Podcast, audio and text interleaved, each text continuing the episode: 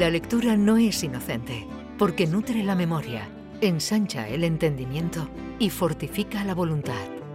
También construye criterios, alumbra ideas y propicia la reflexión. La lectura es un bálsamo con múltiples propiedades y por eso Alfredo Valenzuela nos lleva al Bálsamo de Fierabras.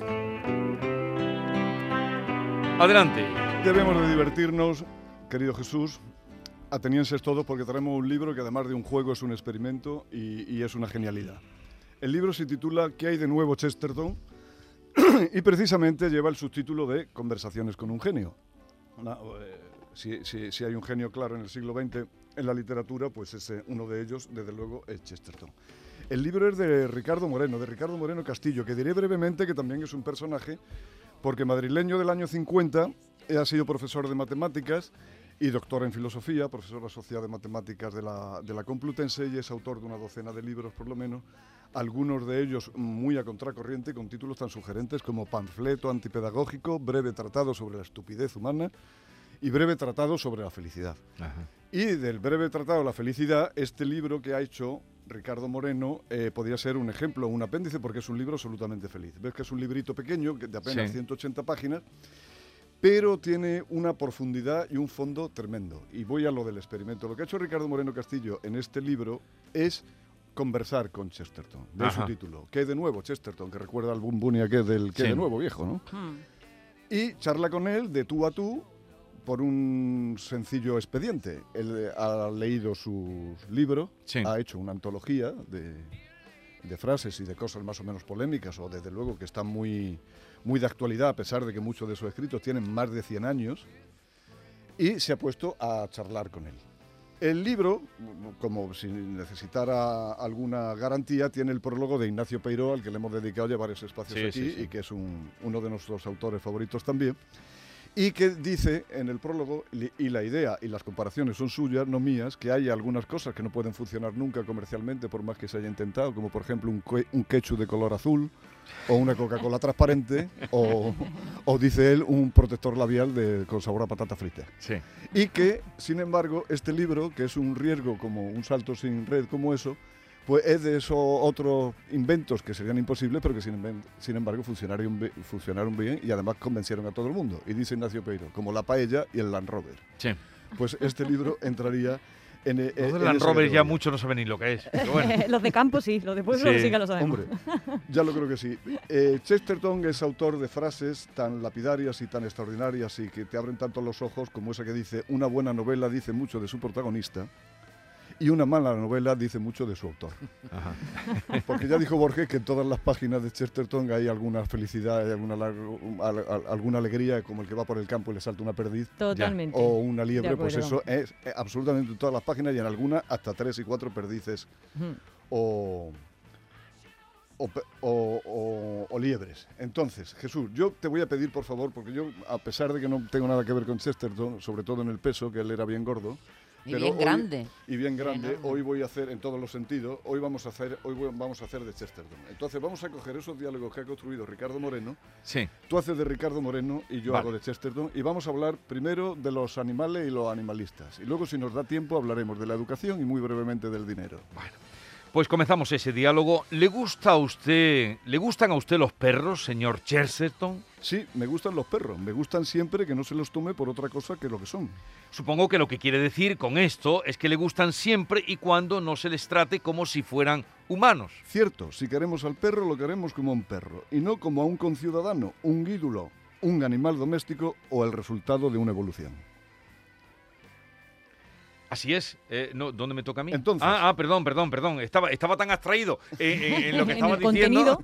en lo bien que lo estaba leyendo. Bueno, entonces, cuando decimos que queremos a un perro o que queremos a un amigo, la palabra querer no tiene en ambos casos idéntico significado. Es más, si no recuerdo mal, usted ha manifestado en más de una ocasión su rechazo al discurso de quienes defienden los derechos de los animales, equiparándolos con los de las personas. ¿No es así?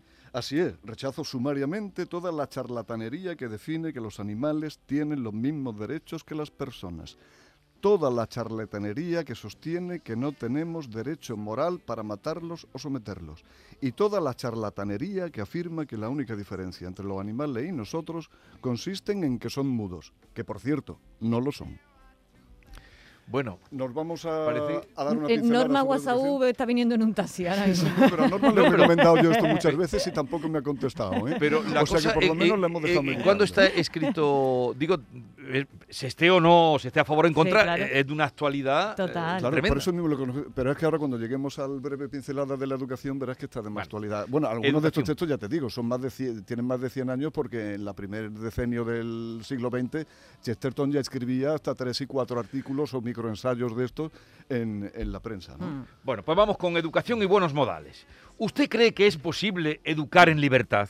No, no puede haber una educación libre. Si usted deja a un niño libre, no lo educará en absoluto. Pues mire, hay educadores que se consideran modernos, aunque repiten tópicos viejos como el mundo, que sostienen que la educación ha de ser participativa y que las reglas de convivencia en el aula o en la familia han de ser pactadas entre todos porque una escuela jerárquica en el seno de una sociedad democrática es una contradicción. Esos son sandeces. Si los jóvenes han de alcanzar la cima de las posibilidades de la cultura humana tan variada, tan laboriosa y tan elaborada, deben estar bajo la protección de personas responsables durante largos periodos de crecimiento mental y moral. Sé de algunas personas que en este punto se vuelven impacientes e irracionales y sostienen que todo podría salir igualmente bien sin educación, pero mienten, porque ni siquiera podría expresar esa opinión si no hubieran aprendido diligentemente una lengua particular en la cual poder decir esas tonterías. ¿Cómo era el título del libro? ¿Qué hay de nuevo? Chesterton. Parece que está escrito esta mañana, Eh, Sí, vamos ahora a... eh, ¿Qué otro tema querías que abordáramos? El, el del dinero. Y ya Eh, terminamos por el dinero y por dar tres el- pinceladas. Yo la verdad es que me podría pasar la mañana hablando de Chesterton, pero prefiero que sea él el, el, el que hable. Eh, dinero. Pues a usted, señor Chesterton, no le gusta nada el puritanismo en cualquiera de sus manifestaciones, ¿no es así?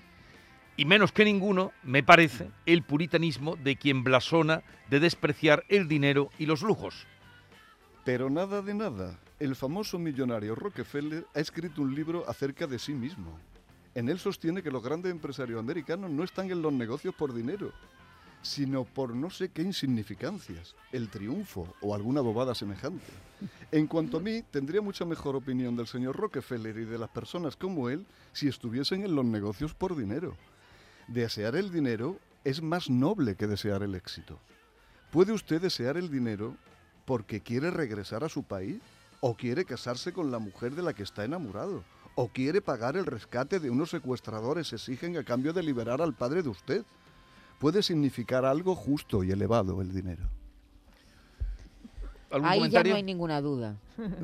Ya, ya no. En, en tiempos de Chesterton igual sí, pero ahora ya el dinero manda, queridos.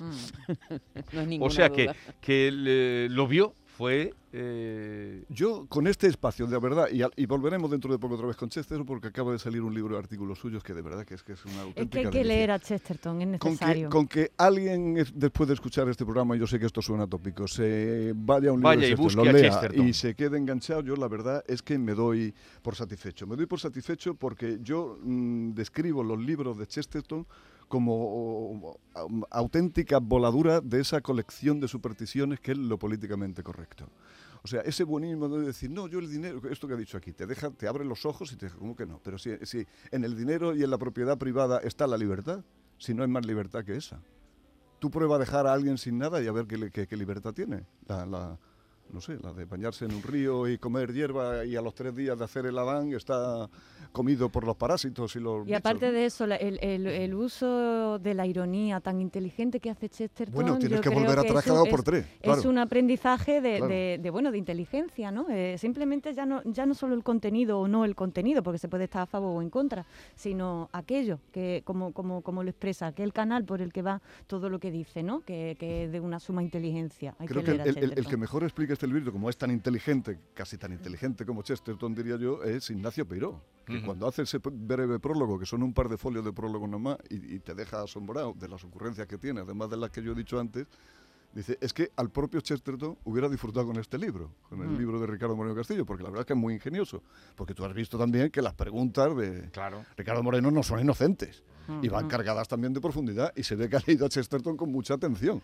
O sea, y que también pone de su parte. Oye, ¿te parece, para quien no haya leído nunca a Chesterton y nos esté escuchando hablar y de las flores que encuentra en cada página, de las eh, eh, lindezas que encuentra Carmen y las liebres que encontrabas tú, ¿no? Decía un conejo, una La liebre. liebre y las perdices. Idea Pues, liebre. eh, este, este librito de Fórcola es una buena manera de, de Pues sí, conocerlo. Pues sí, porque es en píldoras, en pequeñas dosis, y además que trata todos los temas, porque nada más que temas son más al índice, habla de animales y animalistas, de cortesía, de dinero, de educación, de felicidad y alegría, filo- de filosofía y filósofo, de la gente vanidosa, de literatura, de locura y cordura, del optimismo y el pesimismo, de la política, del socialismo y la democracia, de la religión y la fe, de la sencillez, que por cierto Mm. es un canto a la sencillez. Una de las frases de este libro dice que, es que hay que ser sencillo pero en favor de uno mismo, porque desde el valle, cuando estás en el valle es cuando ves las alturas, pero si Sí. estás en la altura no ves nada más que cosas pequeñas.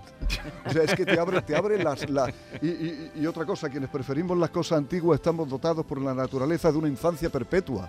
Hay una cosa, me- hay un desdoro más grande que del, del arte contemporáneo que ese mismo que acaba Mira de mi. Valenzuela, está Lean encendido. a ¿eh? Chesterton, Eh, el libro que hoy ha traído, que nos ha dejado como siempre con ganas de leerlo. ¿Qué hay de nuevo Chesterton? De Ricardo Moreno Castillo en la editorial Fórcola. Oye, que tengáis una semana plácida y Gracias. sin que encontréis muchos Y- y conejos, que- muchas que la liebres. semana sea plácida y que tenga domingo. Adiós.